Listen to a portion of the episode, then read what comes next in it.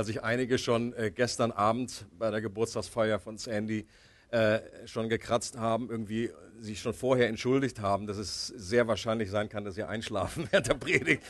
Wenn, wenn es schneit, nein, ich gucke nicht, ich gucke ganz, ganz grob in diese Richtung. Und dass ich das nicht persönlich nehmen soll und einfach beim Schnarchen dann einfach Nase zu und dann geht's weiter. Also feel free, fühlt euch entspannt, aber trotzdem von Gott gesegnet. Ein Nachfolger von Jesus zu sein. Was bedeutet das? Wir haben es in den letzten Predigten so definiert, dass wir lernen, wie wir beständig in diesem Reich leben können, wie Jesus uns das vorgelebt hat. Ein Nachfolger von Jesus zu sein, bedeutet von Jesus zu lernen, wie wir beständig im Reich leben, im Reich Gottes leben können, unter der Herrschaft Gottes, unter dieser äh, Überschrift. Und wir haben erlebt, dass das äh, oder gehört, dass das Reich Gottes ein Begriff ist, der uns vertrauter werden soll, wo wir mehr verstehen sollen, was das eigentlich bedeutet, dass das nicht einfach ein Stochern im Nebel ist, ein schöner, frommer Begriff, aber wir, es hat wirklich keine Alltagsrelevanz. Und äh, da wünsche ich mir für mich und für uns alle, dass wir das verstehen, dass das erlebbar ist, dass wir wissen, was bedeutet, im Reich Gottes zu leben. Und wir haben uns die Frage gestellt, und da habe ich letzte, bei meiner letzten Predigt wie aufgehört und Fortsetzung äh, versprochen, was kann uns ganz praktisch dabei helfen, dass sich sein Reich in uns ausbreitet? Das ist eine gute Frage, oder? Wie können wir sein Reich immer wieder zur Priorität Nummer eins machen? Wie können wir mehr und mehr befreit werden von unserer Selbstsucht, dass wir uns nicht um uns selber drehen, sondern um Gott uns drehen? Und ich glaube, das Geheimnis, eine starke Antwort, eine zentrale Antwort auf diese Frage lautet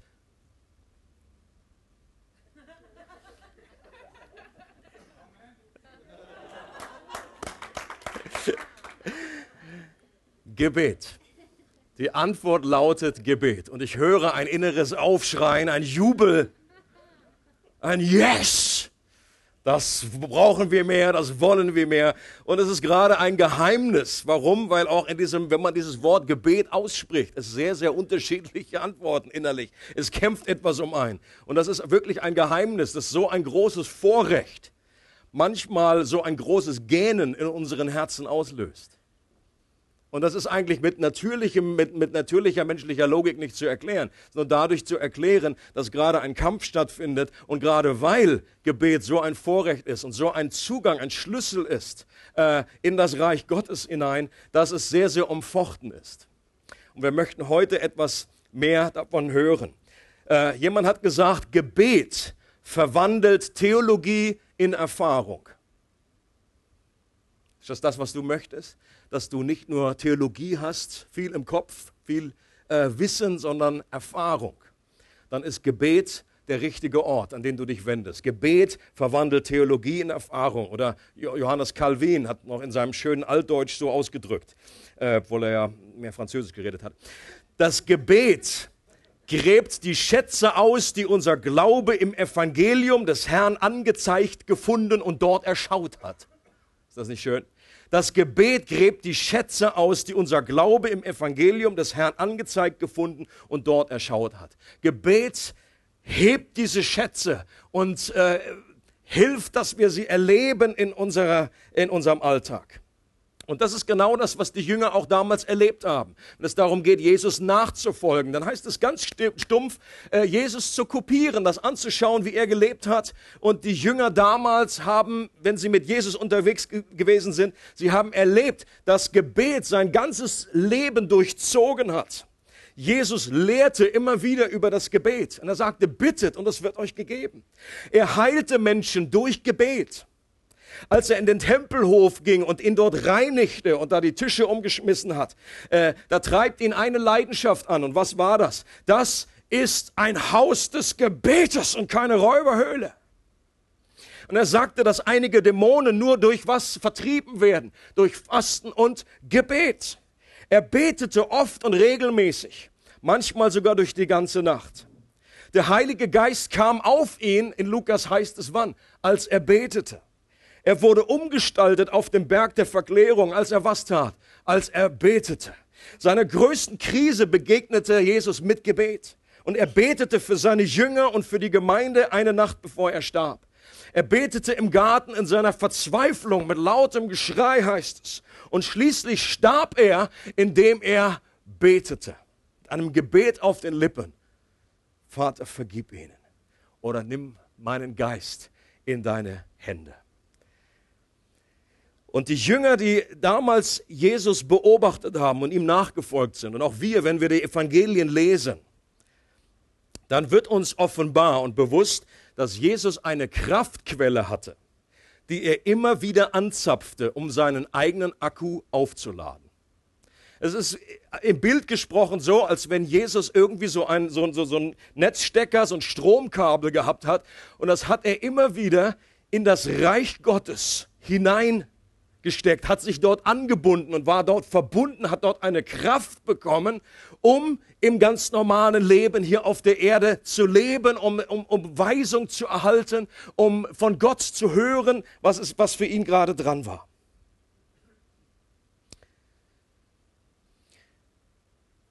Und Jesus betete und die Jünger haben das gesehen und deswegen fragen sie, stellen sie ihm eine Frage und sagen, Herr, lehre uns. Und ich möchte, dass das auch deine Frage heute wird. Ich glaube, hier wird niemand sitzen oder die wenigsten werden hier sitzen, die sagen, Gebet, das habe ich gelernt. Du, das habe ich schon lange, ach du, weißt du, nach einer Woche, nachdem ich gläubig wurde, da hatte ich das total drauf.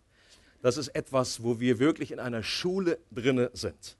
Und äh, und ich wünsche mir, dass du und ich, dass wir dieses Verlangen ganz neu haben und dass wir dieses, mit diesem Anliegen auch zu Gott kommen. Jesus, lehre uns beten.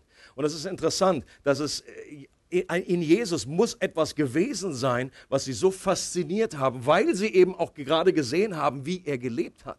Und sie wussten, woher seine Kraft kam. Dass deswegen es von ihnen aus die Motivation kam. Die musste nicht irgendwie jemand äh, groß da äh, in irgendein Gebetstreffen zerren und sagen, als Christen musst du aber schön beten. Nein, es war ihr Verlangen. Bitte Gott, Jesus, lehre uns beten. Wir möchten das wissen. Wir möchten das und ich möchte das auch lernen, wie ich beten kann. Und Jesus gab den Jüngern eine Antwort und er hat gesagt, so sollt ihr beten. Und dann kommt etwas, was wir sehr gut kennen. Und das ist gut, dass wir es kennen, aber es ist auch gleichzeitig ein Problem, dass wir es kennen. Denn das Problem ist die Übervertrautheit, mal wieder. In so vielen Fällen, wir, wir, es ist uns so vertraut, wir rutschen da durch, es ist, nicht mehr ein, es ist nicht mehr eine Offenbarungsbombe, die es für die Jünger damals gewesen ist. Das Vater unser, ein Vorrecht, ein Türöffner, eine Möglichkeit anzudocken. Hier ist der ist Jesus, der, der, der, der Gott, der Mensch wurde und der uns beibringt, wie wir beten. Auf die Frage, Herr, wie sollen wir beten? Lehre uns beten, sagt Jesus, so sollt ihr beten. Und deswegen sollten wir das tun. Wir sollten das Vaterunser zu unserem, zu unserem Leben machen und lernen, im Vaterunser uns zu bewegen und das Vaterunser zu beten. Und wie das genau geht, das möchte ich einfach etwas entfalten. Und wir werden die einzelnen Überschriften zusammen durchgehen. Unser Vater, also ich lese es erstmal vor, das hilft. Ich habe etwas andere Übersetzung genommen, um diese, gerade diese Vertrautheit etwas zu durchbrechen. Unser Vater im Himmel, mach deinen Namen groß in der Welt. Komm und richte deine Königsherrschaft auf. Verschaff deinem Willen Geltung auf der Erde genauso wie im Himmel. Gib uns, was wir heute zum Leben brauchen. Vergib uns unsere Schuld, wie auch wir allen vergeben haben, die an uns schuldig geworden sind. Und lass uns nicht in die Gefahr kommen, dir untreu zu werden, sondern rette uns aus der Gewalt des Bösen.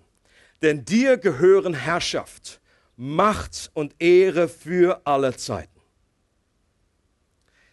Und es beginnt dieses Gebet mit einer Aussage, unser Vater im Himmel. Das ist noch keine Bitte, sondern das ist erstmal die Anrede. Unser Vater im Himmel. Und das war schon der erste Schockmoment. Dieses Wort alleine, was Jesus hier in den Mund genommen hat. Für die damaligen Juden, wir können es nicht stark genug erwähnen, immer wieder eine Ungehörigkeit. dass hier jemand, ein Rabbi, der behauptet, Ehrfurcht zu haben von Gott, dass der dieses Wort in den Mund nimmt, was einfach kleine Kinder ausgesprochen haben, Papa, aber. Und diese Vertrautheit, dieses, dieser, dieser Name war unerhört bei den Juden. Und die Frage an dich und mich ist, zu wem kommen wir, wenn wir beten? Ich glaube, ob wir, ob Beten für uns eine Pflichterfüllung oder eine Freude ist, hat sehr viel damit zu tun, ob wir eine Offenbarung darüber haben, dass Gott unser himmlischer Vater ist. Und wenn wir das nicht haben, dann können wir auch gerade Gott darum bitten. Und dass, dass Gott uns vielleicht unser falsches Vaterbild korrigiert. Für viele Menschen ist ein Vater ist nicht gefüllt mit guten Inhalten. Aber Gott, der Vater aller Vaterschaft, kann das heilen kann uns befreien, kann uns äh, sein Reich, sein Willen offenbaren in unserem Leben, dass wir einen neuen Zugang haben. Unser Vater im Himmel. Zu wem kommen wir, wenn wir beten? Ist Gott für dich der vielbeschäftigte König?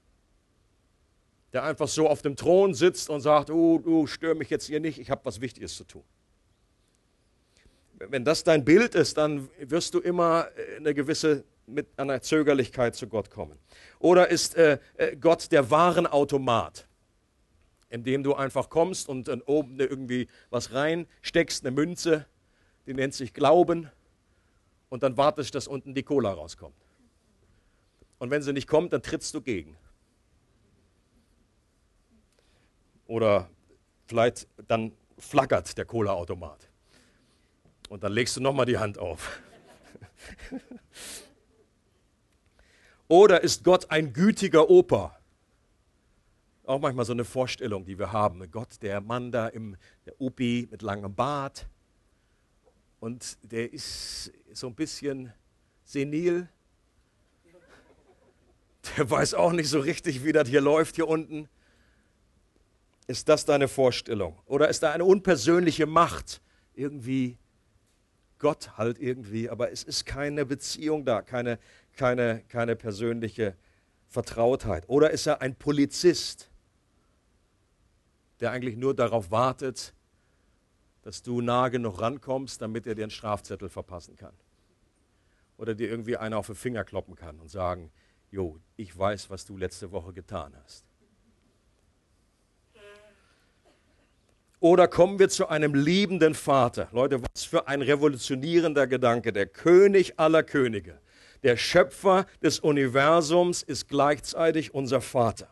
Ein Vater, der dich und mich liebt, der für uns ist, der sich sorgt um uns und schon vorher weiß, was wir alles brauchen. Das sagt Jesus ja zwei Verse vorher. Er glaubt nicht, dass ihr erhört werdet, weil ihr so viele äh, Worte irgendwie in einer halben Stunde reinpacken könnt, dass ihr um eures vielen Plapperns erhört werdet.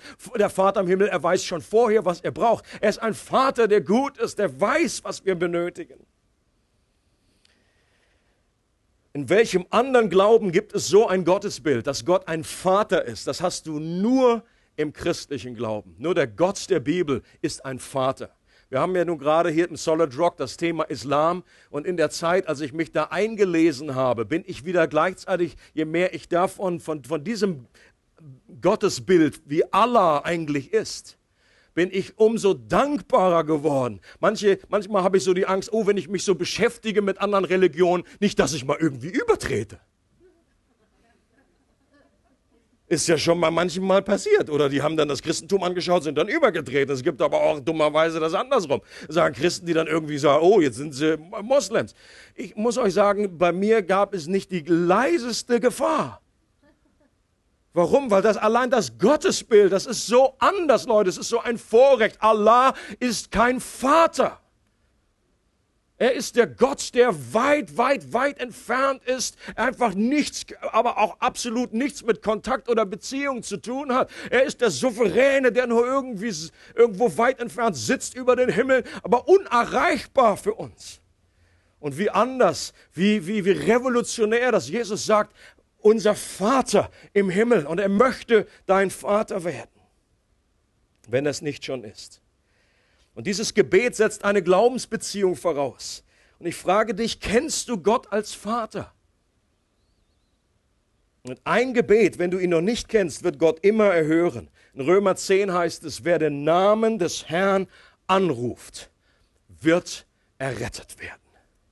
Wenn du ihn anrufst, das heißt, dich an ihn wendest und sagst, Gott, ich möchte, dass unsere Beziehung wieder geheilt wird. Ich möchte, meine, dass meine Schuld vergeben wird. Ich möchte nicht mehr vaterlos sein. Ich möchte angenommen werden als dein Kind. Und Gott wird zu dir eilen. Ich ver verspreche es dir. Ich, von der Bibel her kann ich es dir garantieren. Jesus hat gesagt, niemand, der zu mir kommt, werde ich abweisen. Niemand. Wir können hier Jesus beim Wort nehmen. Und Jesus ist der Weg zum Vater. Auch Johannes Calvin hat behauptet, dass Gott Vater zu nennen dasselbe bedeutet, wie in Jesu Namen zu beten. Das fand ich einen interessanten Gedanken. Manche Christen fragen sich, was heißt es dann in Jesu Namen zu beten? Heißt es einfach immer nur den, diese, diesen Satz dran zu hängen? Das Interessante ist, im Vater unser finden wir das ja gar nicht, diesen Ausdruck in Jesu Namen. Und trotzdem, Calvin sagt, in dem Moment, wo du dich zum Vater kommst, kommst du in Jesu Namen. Denn du kannst gar nicht den Vater als Vater erkennen, wenn du nicht auf der Grundlage von dem kommst, was Jesus getan hat. Sein Sterben am Kreuz hat das, was dich vom Vater trennt, abgeräumt. Und du kommst auf der Grundlage nicht deiner eigenen Gerechtigkeit, sondern auf der Grundlage von dem, was Jesus für dich erwirkt hat. Und deswegen kommst du, wenn du zum Vater kommst, immer in Jesu Namen.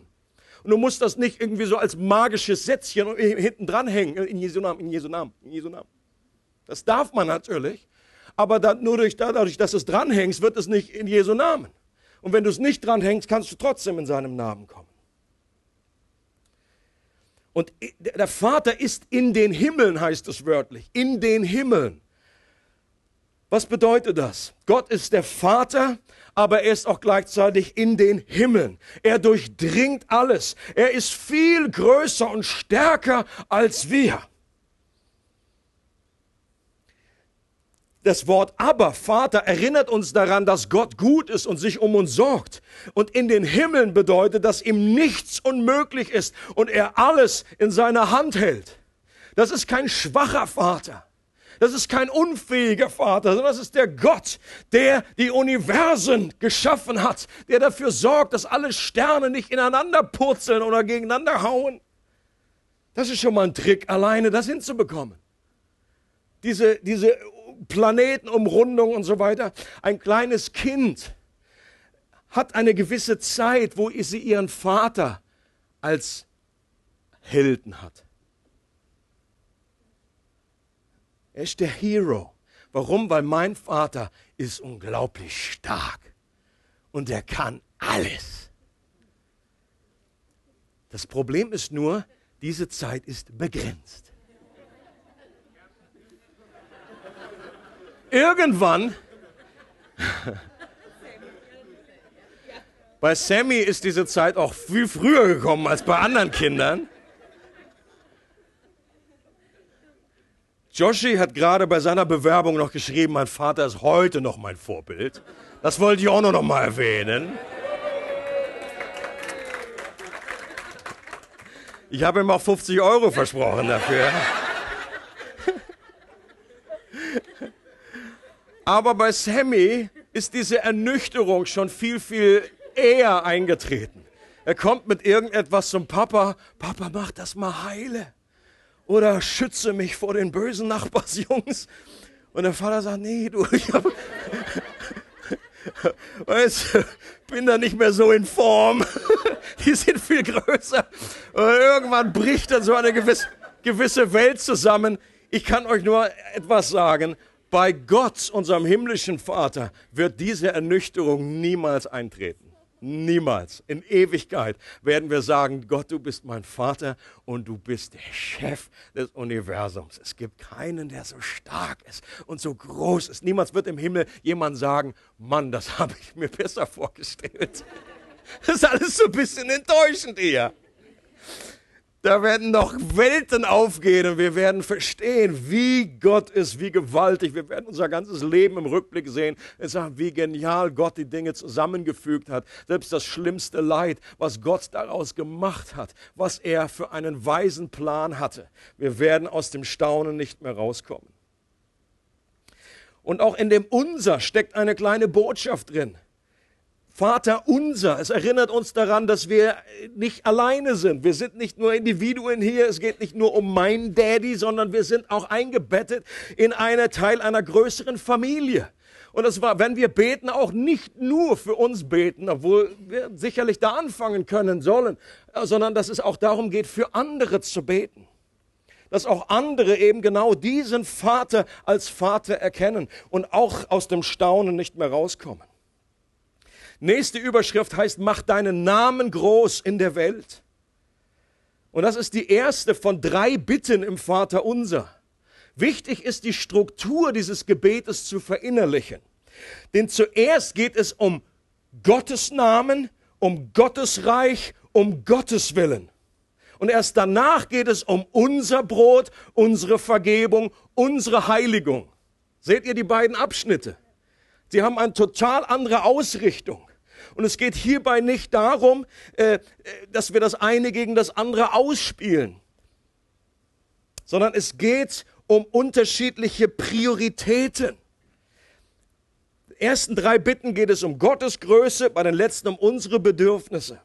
Und es geht, Jesus macht hier nur einen Punkt klar, es geht um die richtige Reihenfolge die richtigen Prioritäten, erinnert ihr euch, dass das ein wichtiger Punkt ist, wenn es um das Reich Gottes geht. Trachtet zuerst nach dem Reich Gottes.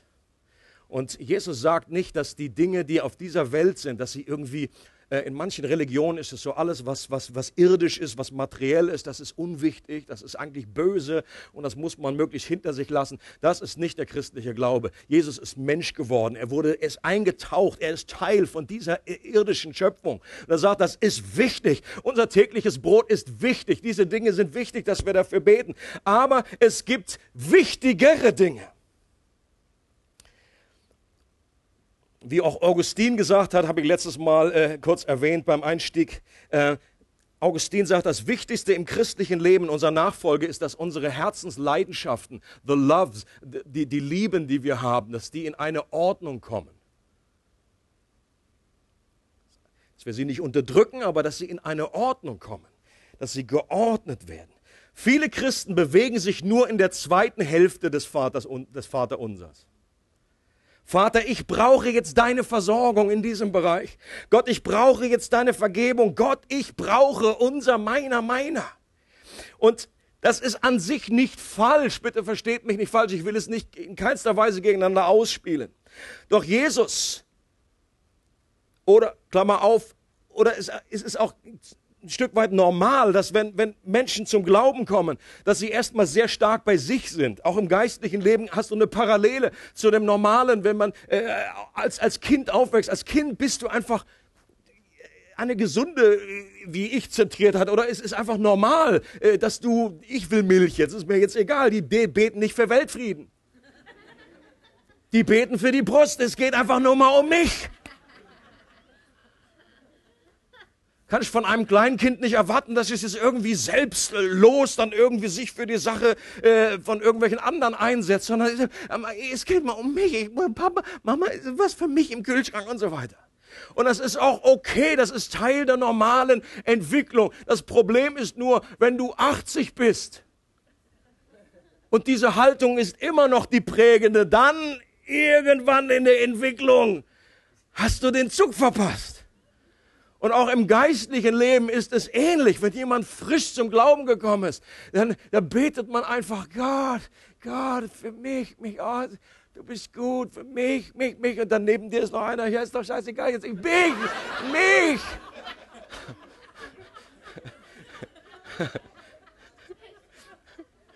Und wir sind total überzeugt, dass das Reich Gottes jetzt erstmal richtig in Fahrt kommt, weil wir jetzt dabei sind. Ist ja klar, dass bisher keine Erweckung passieren konnte. Ich war ja noch nicht im Reich Gottes. Kleine Überhöhung. Und dann erst mit der Zeit lernen wir, mehr und mehr andere Prioritäten zu bekommen. Auch hier würde ich sagen, wenn du schon 80 Jahre im, im, im Geistlichen, im Reich Gottes unterwegs bist und hast immer noch, bewegst dich eigentlich nur in der zweiten Hälfte des Vaterunsers, dann gibt es noch Luft nach oben dann gibt es noch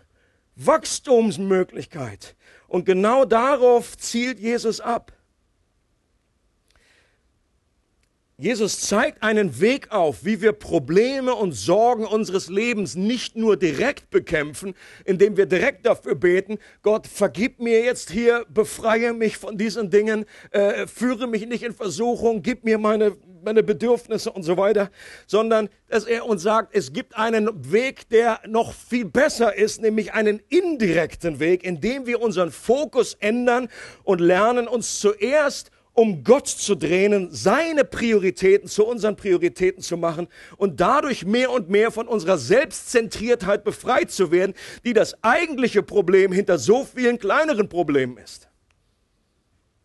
Seid ihr noch wach? Wunderbar. Unsere Selbstzentriertheit ist das zentrale Problem hinter vielen, vielen kleinen Problemen. Es ist auch möglich, den Glauben und auch das Gebet zu einer frommen Selbstverwirklichung zu missbrauchen. Auch schon mal erlebt?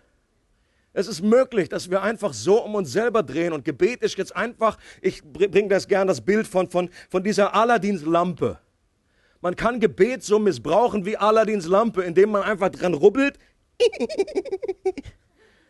und dann hofft, dass irgendwas Puff macht und dann so, ich bin dein Diener, was kann ich für dich tun? Und der biblische fundierte Leser sollte irgendwie merken, dass es eine gewisse Verdrehung gibt. Denn der Genie, der da rauskommt aus der Flasche, ist der Diener. Und wir kommen nicht zu jemandem, dem wir uns gefügig machen und sagen, Gott, wenn wir nur richtig irgendwie die Tricks alles, und ich habe ja hier diese Gebetsschlüssel, die zehn zum Erfolg gelesen, und ich habe richtig geglaubt und so weiter, gerubbelt und dann kommt irgendwas und Gott ist dann praktisch wie gebunden. Es gibt auch so Theologien, als wenn Gott dann gar nicht mehr Nein sagen kann. Wir drängen uns ihm so auf und sagen, Gott, du musst das jetzt machen. Wenn du das nicht machst, dann bist du ein Lügner und dann gehe ich sowieso weg von dir. Lass mal sehen, wie du klarkommst.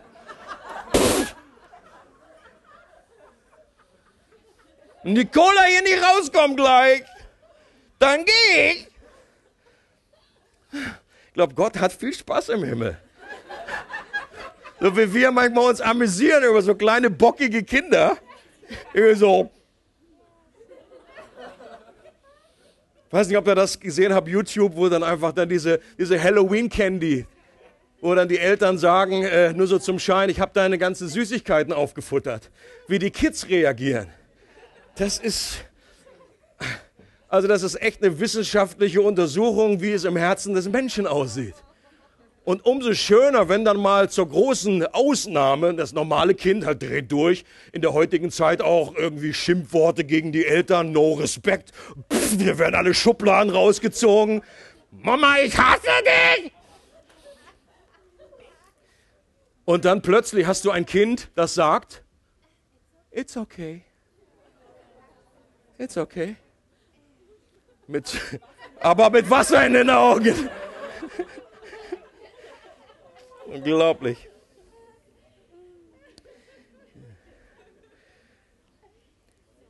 Was in unserem Leben, was in unserem Leben geschehen soll, ist ein Paradigmenwechsel.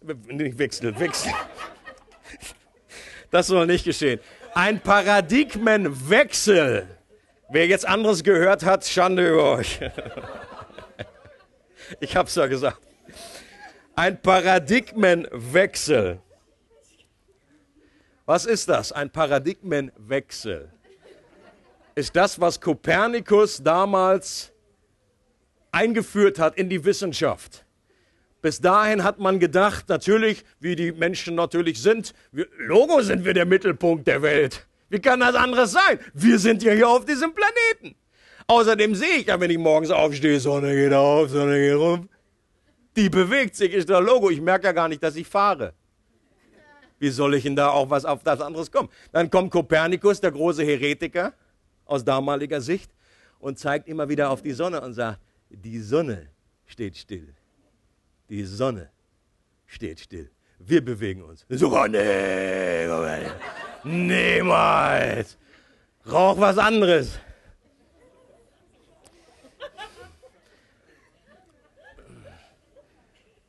Und auch in unserem Leben als Christ kann dieser, kann dieser Moment kommen, wo wir wo wir aus der Etage, aus der untersten Etage des Vaterunsers, wo es eigentlich nur um uns geht. Und jetzt ist praktisch, wir waren schon vorher selbstsüchtig, jetzt sind wir Christ geworden, wir sind eigentlich immer noch in unserem Naturell genauso selbstsüchtig. Nur haben wir jetzt Gott, der unsere Wünsche erfüllt. Wir nennen das jetzt Gebet und das ist der große Onkel. Wir haben den Weihnachtsmann mit Gott ausgetauscht. Und der gibt uns jetzt alles, was wir bekommen können. Und dann kann es zu einem Paradigmenwechsel kommen. Eine ganz neue Verständnis, dass es nicht darum geht, dass Gott sich um mich dreht, sondern dass ich mich um Gott drehe.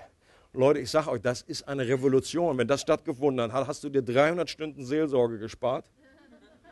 Ich sage nicht, dass du nie mehr welche brauchst. Ich sage nur, es hat einen unglaublichen Durchbruch in deinem Leben. Das ist, kann von dem Effekt größer sein als deine Bekehrung, wenn du erlebst, ich bin da, um mich um Gott zu drehen. Er ist die Sonne und ich drehe mich um ihn. Und darauf will Jesus hinaus im Vater unser.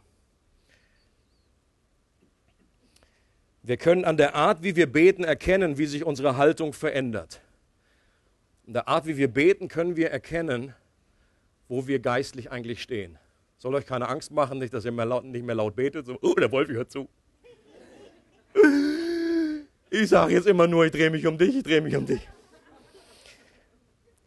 Wenn wir Gott zu unserer größten Liebe gemacht haben und wenn es unsere größte Freude ist, ihn zu kennen und ihm zu gefallen, dann wird das unsere Sicht verändern, wofür wir beten.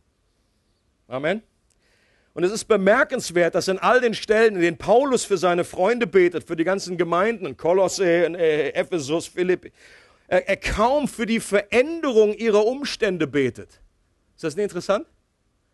Also ich meine, die hatten ja genug Problems damals. Was Paulus, er betet nicht ständig, oh Gott, und äh, äh, verändere jetzt, hol die alle aus dem Gefängnis da und, und, und, und äh, so Fremdheilung, dass er dafür ständig gebetet hat oder lass sie nicht mehr verfolgt werden und äh, hier das Problem, dass sie ihr Haus verloren hat. Er, soll nicht heißen, dass er nie dafür gebetet hat und dass das nicht rechtens wäre. Ich glaube, auch Paulus wiederholt letztendlich nur, was Jesus hier vorformuliert, dass es nicht die größte Priorität ist. Wofür Paulus gebetet hat, war sein größtes Ziel war, dass sie Gott besser kennenlernen.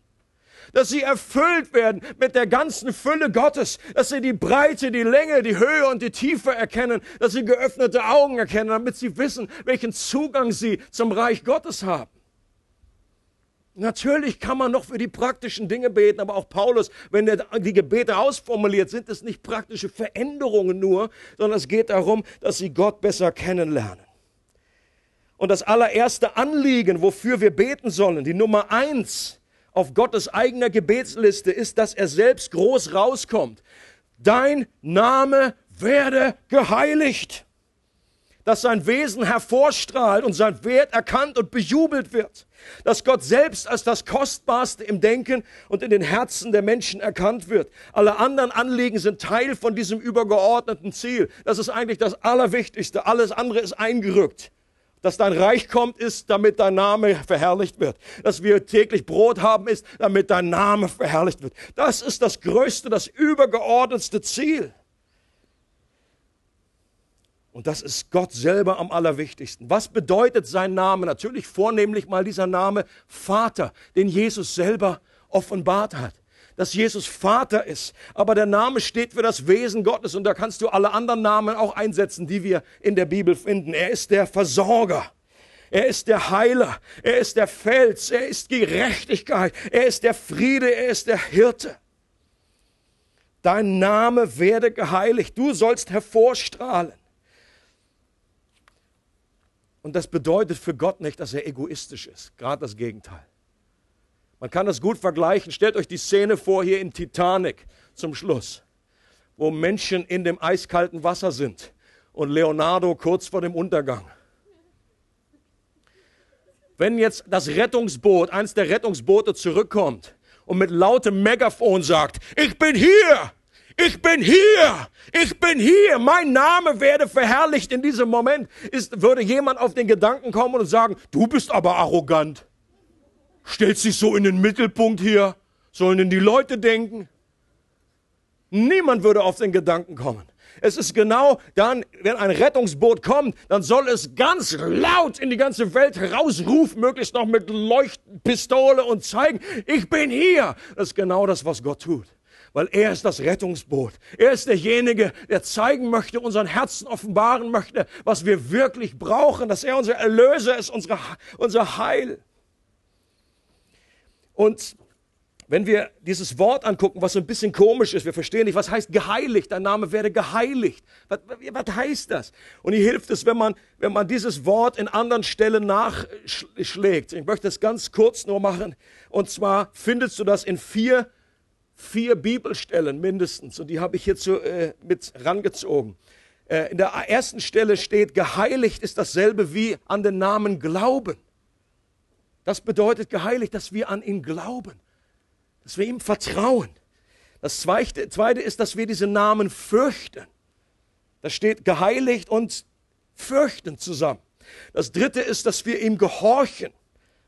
Und das letzte ist, dass wir ihn verherrlichen. Also, den Namen zu heiligen heißt, an diesen Namen zu glauben, ihn zu fürchten, ihm zu gehorchen und ihn zu verherrlichen. Und interessant ist, dass Gott das eh schon versprochen hat, dass er das tun wird. Er sagt, ich werde meinen Großen unter den Nationen entweihten Namen heiligen, den ihr mitten unter ihnen entweiht habt. Gebet bedeutet nicht, Gott zu etwas zu überreden, was er gar nicht will, sondern sich mit seinem Willen eins zu machen. Das ist ein Geheimnis. Manche Christen denken, ja, wenn Gott sowieso was will, wieso soll ich ihn dann noch dafür beten? Wir müssen andersrum. Die Bibel argumentiert gerade andersrum und sagt, wir können viel mit, mit, mit, mit viel größerer Überzeugung für etwas beten, wenn wir wissen, was Gott sowieso tun möchte. Und es ist ein Geheimnis, dass Gott etwas will und dass er es auch dass er es auch tut und dass er aber unser Gebet mit einfließen lässt und mitgebraucht, um zu diesem Ziel zu kommen. Ist ein Geheimnis. Fang erst gar nicht an, das zu versuchen irgendwie, wie passt denn das zusammen? Da sind unserem Verstand Grenzen gesetzt. Aber es ist ein Geheimnis. Er nimmt unsere Gebete. Und außerdem wird das dazu führen, dass unsere Prioritäten in Übereinstimmung mit seinen Prioritäten kommen. Wenn du anfängst, bisher noch nicht gebetet hast, nur in der untersten Schublade vielleicht vom Vater unser und jetzt dich auf die oberste eben auch als Priorität konzentrierst und du sagst, bisher ist mir das Reich Gottes irgendwie so ein bisschen, pff, yo, what, what the heck? Reich Gottes, Reich Gottes. Wenn du anfängst, das zu beten, dann machst du, bringst du deine Prioritäten in Übereinstimmung mit Gottes Prioritäten. Du gleichst deine Gebetsliste ab mit Gottes Gebetsliste. Bei ihm ist Nummer eins, dass sein Name verherrlicht wird dass sein Reich kommt, sein Wille geschieht. Und wenn du dich da übereinstimmst, dann wird dein Herz verändert. Das ist etwas Geniales, was Gott tut durch Gebet. Der dritte Punkt hier ist, äh, komm und richte deine Königsherrschaft auf. Das ist das Gebet des Reiches Gottes. Wir haben das Thema, das Reich Gottes. Und das Vaterunser ist das Gebet des Reiches Gottes. Warum? Weil das ein zentrales Thema ist. Dein Reich komme. Ganz zum Schluss heißt es dann nochmal äh, am Abspann. Denn dein ist das Reich und die Kraft und die Herrlichkeit. Es geht darum, genau das Lieblingsthema von Jesus. Jesus davon geredet hat vom Reich Gottes, er hat darüber gepreacht, er hat es demonstriert und gezeigt, hier ist das, die Kraft ist da. Diese, diese Art zu leben ist jetzt erreichbar, ist jetzt äh, äh, lebbar. Und, und das Vater unser ist, um diese Theologie in die Praxis hineinzuziehen, um uns das erleben zu lassen. Macht das Sinn?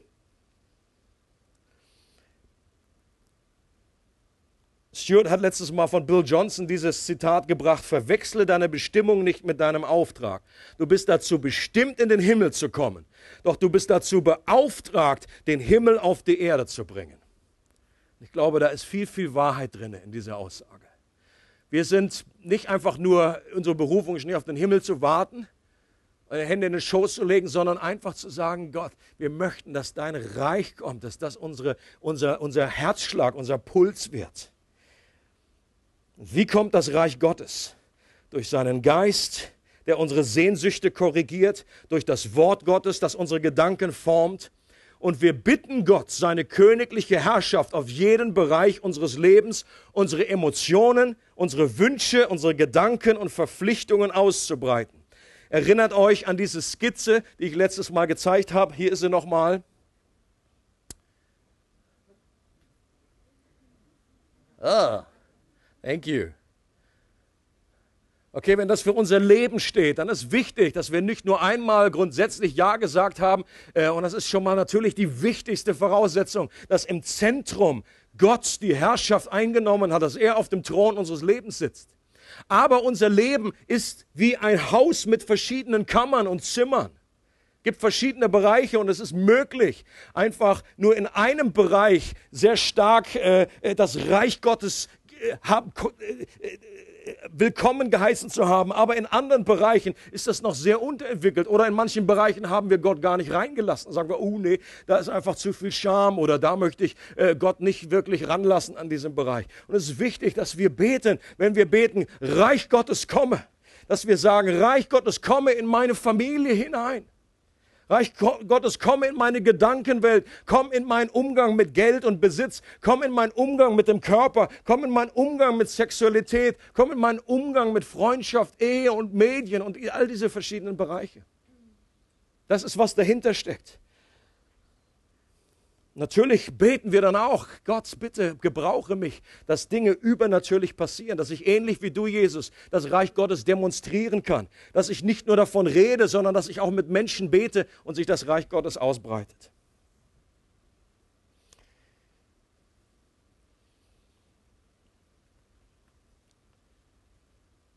Der letzte, der letzte Punkt in diesem Abschnitt. Verschaffe deinem Willen Geltung auf der Erde genauso wie im Himmel. In der Nachfolge geht es darum, meinen Willen mehr und mehr abzulegen und seinen Willen anzuziehen. Seine liebevolle Leiterschaft als beständigen Prozess zu umarmen, nicht meine eigene Agenda zu verfolgen, sondern Raum zu schaffen für seine Agenda. Timothy Keller sagt, wir werden niemals Frieden erleben, solange wir nicht aus der Tiefe unseres Herzens sagen können, dein Wille geschehe. Und Jesus selber hat das vorgelebt. Er hat gesagt, ich tue nicht meinen Willen, sondern den Willen dessen, der mich gesandt hat. Mitten in seiner größten Herausforderung im Garten Gethsemane hat er gesagt, Gott, bitte lass den Kelch an mir vorübergehen, aber nicht wie ich will, sondern wie du willst. Leute, und das ist wirklich, das ist geistliche Kampfführung. Da werden wir das Reich Gottes mit ausbreiten, wenn wir zu Menschen werden, die genau diese Priorität sich widerspiegeln lassen im Gebet und äh, sagen, Herr, dein Name soll verherrlicht werden, dein Reich soll kommen in alle verschiedenen Bereiche, durch mich, in meine Familie, in meine Gemeinde, in meine Schule, in meine Arbeitsstelle. Und wie lernen wir das zu beten? Es gibt hier ein ganz, ganz tiefes Geheimnis, in dem wir anfangen zu beten. Wenn es euch ähnlich geht wie mir, dann ist meine Versuchung manchmal, ich lerne lieber noch ein Buch über Gebet, anstatt dass ich bete.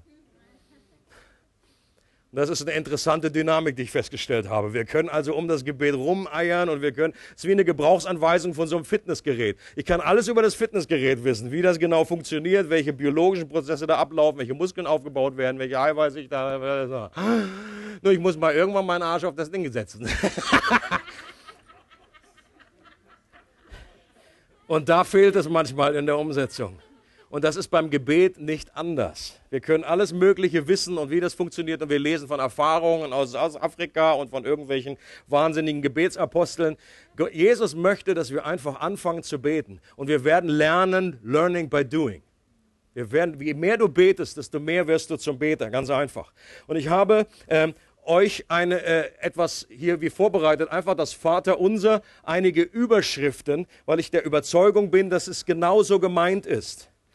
Viele, viele Jahre ist das, äh, das Vaterunser einfach wie nur äh, als Routine irgendwie aufgesagt worden. Das ist natürlich jetzt nicht äh, an sich sündig, das kann man natürlich auch machen, aber es war so nie gemeint bin ich der Überzeugung. Warum weiß ich das? Weil wir die anderen äh, Gebete, die in der Bibel aufgezeichnet sind, wenn Jesus sagt, so sollt ihr beten, dann hat Paulus falsch gebetet, wenn er nicht genau das Vaterunser betet.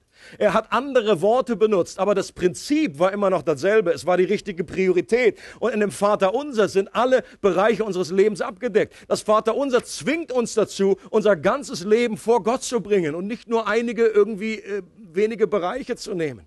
Und deswegen möchte Gott, dass wir es lernen, uns im Vater Unser zu bewegen, darin zu leben. Und das ist eine Möglichkeit, die es gibt.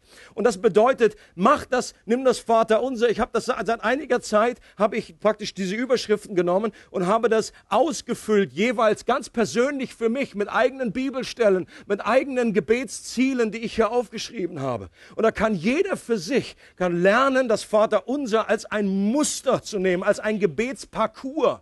Das ist dabei gedacht. Und dann ist es auch okay, wenn du einen Tag vielleicht nur eine Überschrift betest. Du wirst nicht immer irgendwie durch das ganze Ding durchkommen. Aber trotzdem ist wichtig, dass wir diese, diese Prioritäten im Auge haben. Wenn dir Anliegen fehlen oder wenn du gewisse, dir, dir, du merkst, gewisse, mir fehlen die Worte, das Vokabular, dann gibt es nichts Besseres, als zum Worte Gottes zu gehen, hierin zu lesen und das, was dort drin beschrieben ist, ins Gebet umzuwandeln und das zu beten, das Wort Gottes. Das gibt dir genügend Vokabular. Wenn es zum Beispiel steht, öffne mir die Augen des Herzens. Diese, dieses Gebet hätte ich vorher nie gebetet. So komische Vokabeln kannte ich gar nicht. Wusste nicht, dass mein Herz Augen hat. Und deswegen möchte ich euch herzlich einladen, dass ihr das anwendet, dass ihr das mitnehmt. Wenn es nicht genügend gibt, dann kann ich noch welche nachdrucken. Und dass ihr anfangt, das Vater, wenn du, eine, wenn du schon etwas hast, was für dich funktioniert, dann bist du, dann bleib dabei. Aber wenn du dich danach sehnst, dass du wirklich zu einem Beter wirst, und ich glaube, wir werden in der Nachfolge nur in dem Maß wachsen, wie wir auch im Gebet wachsen. Alle Menschen, die was im Reich Gottes bewegt haben, haben gelernt zu beten. Ihr Leben war im Gebet, war durchdrungen von Gebet. Und bitte, wenn du schon viele, viele Anläufe genommen hast und sagst, irgendwie, pff, Junge, Junge, das fällt mir so schwer. Ich weiß, ich glaube, du bist in guter Gesellschaft. C.S. Lewis hat gesagt, das Gebet ist lästig. Äh, wir haben irgendwann eine Ausrede irgendwie, es ist ein geistlicher Kampf. Aber bitte bleib dran, du kannst einen Durchbruch bekommen in diesem Bereich und nicht aufhören, weil das ist das Zentrale, worum es geht, um im Reich Gottes wirklich leben zu können. Und hiermit machen wir Schluss. Amen. Noch nicht ganz. Du möchtest ganz praktisch werden.